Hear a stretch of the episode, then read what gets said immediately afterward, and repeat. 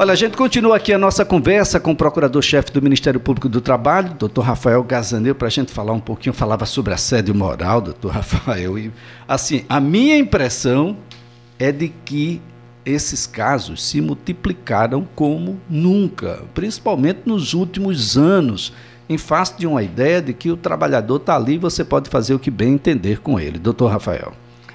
É, graças a Deus esse entendimento tem se modificado, né? O, a, a, o, o empregador tem que se conscientizar de que ele tem que dispensar ao seu empregado um tratamento digno, humano, né? E nesse sentido não se admite mais a questão do assédio. Mas é como você disse, Elisa, isso é um, uma, uma, um entendimento recente. Eu, eu tivesse que tivesse que, que demarcar no tempo, é coisa dos últimos 10 anos. É coisa do século XX, com, século XXI, com certeza. Século XX nos falava em assédio moral no trabalho. Então, nesse sentido, a, a, a, o número de denúncias tem aumentado ano a ano. Né? Teve aquele período da pandemia, 2020, 2021, que, que os dados, né, os números terminam sendo desconfigurados, mas em 2022, na Procuradoria, chegaram 225 é, 25 denúncias de, de, assédio moral. Então, é um número, não deixa de ser expressivo, muito embora em relação ao que a, o que a gente imagina que ocorre efetivamente nos locais de trabalho, a gente ainda considera até pequeno, até pequeno. E esse ano, me parece que os números de 2022 irão se repetir, né, talvez até com uma ordem de grandeza mais elevada. Então, é, é, é realmente é preocupante, mas ao mesmo tempo é preocupante, né, mas ao mesmo tempo a, essa, a expressividade dos números nos, dão, nos dá a ideia de que o assunto está sendo debatido, está sendo comentado, e é por isso que nós estamos aqui, né, Elias? Estamos, estamos conversando isso, sobre o assunto. Exato, isso exato. termina conscientizando não só, não só o assediado, mas também até o assediador. Por, por incrível que pareça, Elias, tem situações menos graves que até o próprio assediador não tem consciência de que ele está se conduzindo de forma ilícita, de forma ilegal.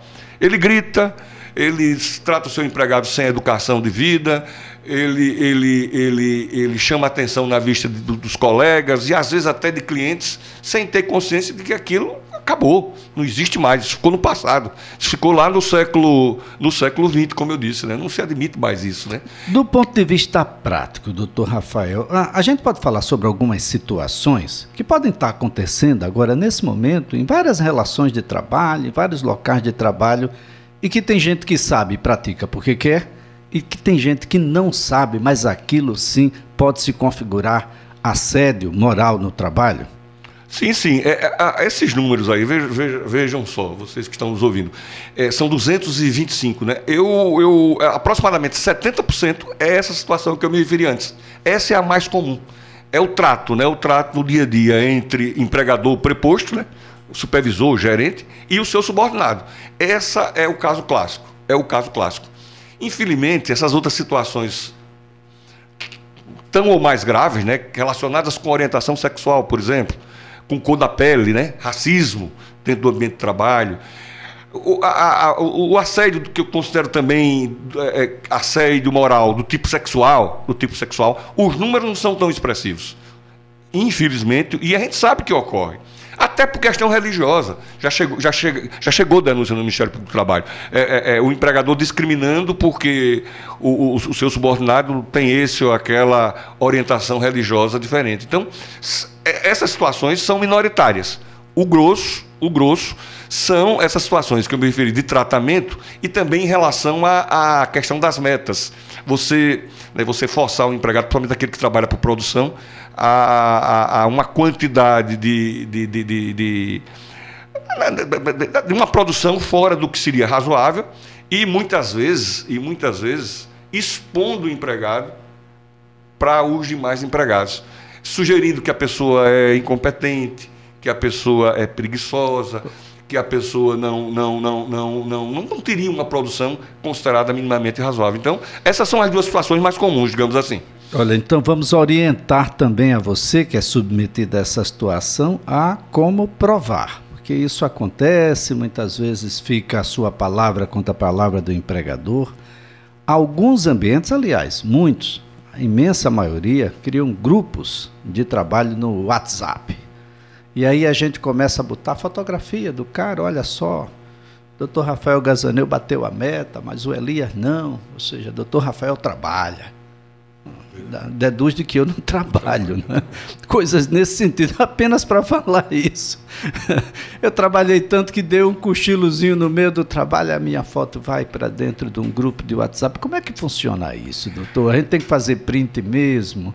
Eu já, eu já eu ia até esquecendo do famoso, do, do famoso WhatsApp e outras, e outras ferramentas, né, os postos à disposição aí pela tecnologia. É, é, isso, isso, a, a, a, primeira questão do, do famoso WhatsApp, Elisa, é com relação à jornada de trabalho.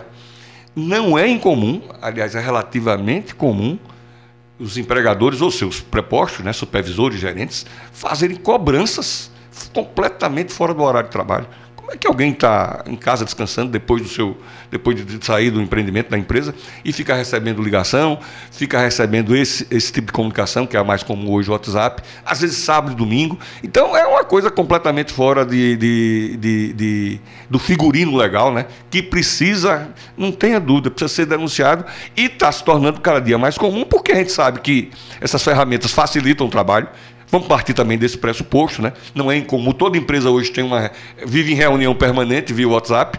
Inclusive lá no Ministério Público é assim, não é diferente. Agora, o que eu não posso é estar acordando a pessoa às seis da manhã, nem às cinco da manhã, e nem tampouco demandando ela às nove, às dez da noite, nem, nem, nem no sábado, nem no domingo, né? na hora de descanso. Então, todas essas situações podem configurar, podem configurar assédio moral no trabalho, lembrando que em certas situações né, extraordinárias, que, que não ocorrem frequentemente, não há problema em você ser eventualmente demandado.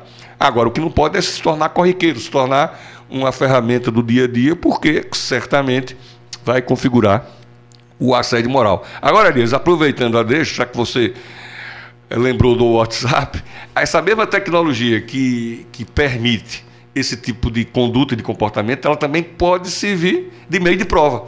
Porque na medida em que o empregado que recebe esse tipo de cobrança e de, e de, de demanda fora do seu horário de trabalho, ele pode armazenar, pode gravar e num, futuramente, né, numa denúncia no Ministério Público do Trabalho, ou mesmo no Poder Judiciário, poderá utilizar essa prova como, como, como algo para demonstrar o, a sua alegação da ocorrência do assédio moral.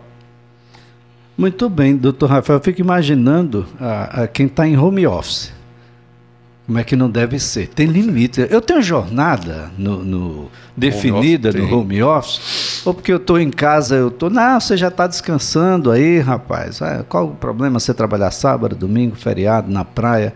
Ah, no, no, teatro. Não é bem assim, não, né, doutor? Não, claro que não é bem assim, não. A, a, a todo mundo sabe que o, o, o, o, chamado home office teve uma, uma, um aumento exponencial agora na, na, durante a pandemia, né? Os trabalhos que eram, o trabalho que era possível ser, ser executado nessa circunstância, o foi. Agora, é, é, é Elis, as condições de trabalho, em princípio, permanecem as mesmas. Se o combinado foi eu iniciar minha jornada às 8, terminar ao meio-dia, com uma hora de intervalo, retomando às 13 e terminando às 18, é nessa hora que eu posso ser demandado. Né? Sem falar, sem falar nas condições mínimas. Né? O empregador tem que ofertar as condições mínimas, inclusive em relação a, a, a, aos utensílios utilizados no dia a dia, no, no, seu dia a dia, durante a sua jornada de trabalho. Então, em princípio, no home office, a sistemática é a mesma, é idêntica, e observando as, essas peculiaridades, tem que ser, tem que ser necessariamente observadas pelo empregador. Inclusive em relação à saúde e segurança, né? Em relação à saúde e segurança, porque esses cuidados mínimos em relação à utilização da, da, da, da, da de, de, de, de, computador, da, questão ergomé, ergo, ergo, ergonométrica, né? Isso tudo tem que ser observado e o empregador tem que estar atento para que não seja amanhã ou depois cobrado por não estar, por estar descumprindo a legislação do trabalho. Olha só, gente, ambiente de trabalho home office também tem responsabilidade do empregador aí, tá? para que a gente não tenha problemas um pouco mais adiante. Agora, doutor, a, a gente falou em assédio moral, assédio sexual no trabalho, tem reprimenda legal? Isso é coisa boba? Isso é só mais um, um ponto de discussão? Ou isso é muito sério? Pode trazer de fato problemas para o empregador?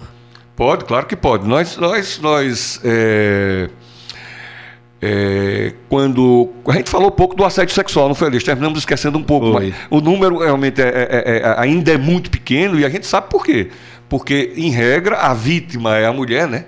E não raro ela não se sente à vontade para denunciar o seu o, o assediador, né? Por várias questões. Aí entra, entra toda uma questão estrutural, né?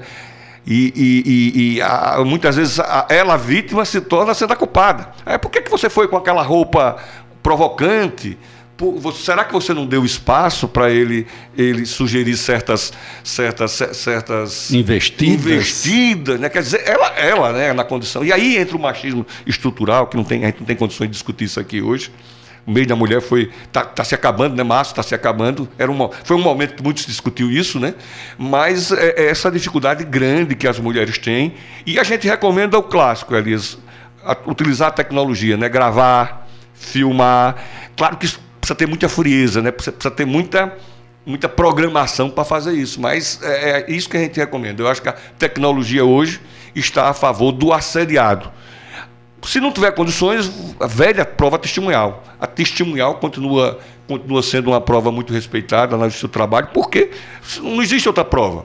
São as pessoas que viram, ouviram e, e presenciaram aquela situação. Outras que foram assediadas também. né? Exatamente. Muitas Outras- vezes a conduta é reiterada. É, e exatamente. esse tipo de conduta, doutor, pode trazer problemas penais, criminais, problemas cíveis e problema para a própria continuidade da atividade empresarial. Claro, claro. A, a questão criminal os- os- os- são, são as figuras penais típicas né, da importunação e do, e do- e do assédio, e pode chegar até no estupro, né, Isso. caso mais, muito mais grave.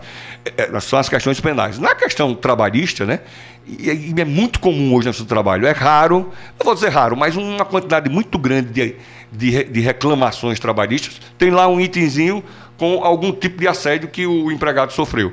Porque não pôde ir para o banheiro, fazer as suas necessidades, porque é essa clássica do, do- do tratamento do tratamento desumano, né, indigno entre, entre superior hierárquico e subordinado. É, e essas e várias situações do dia a dia do. do- do- é, então, o- o- é- quais são as consequências práticas? é, ser, ser- ser denunciado do Ministério Público e o Ministério Público ingressar com uma ação contra, contra o assédio para tentar eliminá-lo e evitá-lo de uma forma geral. E também o recurso à ação individual, que é você buscar no seu trabalho uma reparação pecuniária em razão desse, desse comportamento do empregador. E olha, o dano pode ser até maior, né? Porque você pode, além de reparar individualmente, pode reparar coletivamente se a conduta é reiterada, né? Se nós temos um percentual muito grande submetido a um dano moral, né, doutor? Ou, a um dano sexual. dúvida, nós ingressamos com ação recentemente, onde foram identificadas 156 pessoas supostamente assediadas. Eu digo supostamente porque a ação está em tramitação. O pedido de dano moral coletivo foi de 10 milhões de reais, foi isso? Acho que foi. Não tenho certeza. Se foi 5 ou 10 milhões de reais de dano moral coletivo. Quer dizer que é, é, é uma maneira de fazer com que o empregador se convença de que aquele tipo de comportamento não pode se, se perpetuar nem se permanecer. Porque ele pode sofrer no bolso, em resumo, né, Elias? O bolso pesando aí na história, né? O bolso, o bolso fala muito. Fala muito e sente muito também. Doutor Rafael Gazaneu, é sempre um prazer tê-lo aqui. Um ótimo dia. Prazer nosso, Elias. Mais uma vez, obrigado aí pela oportunidade, pelo espaço. Doutor Rafael Gazaneu é procurador-chefe do Ministério Público do Trabalho.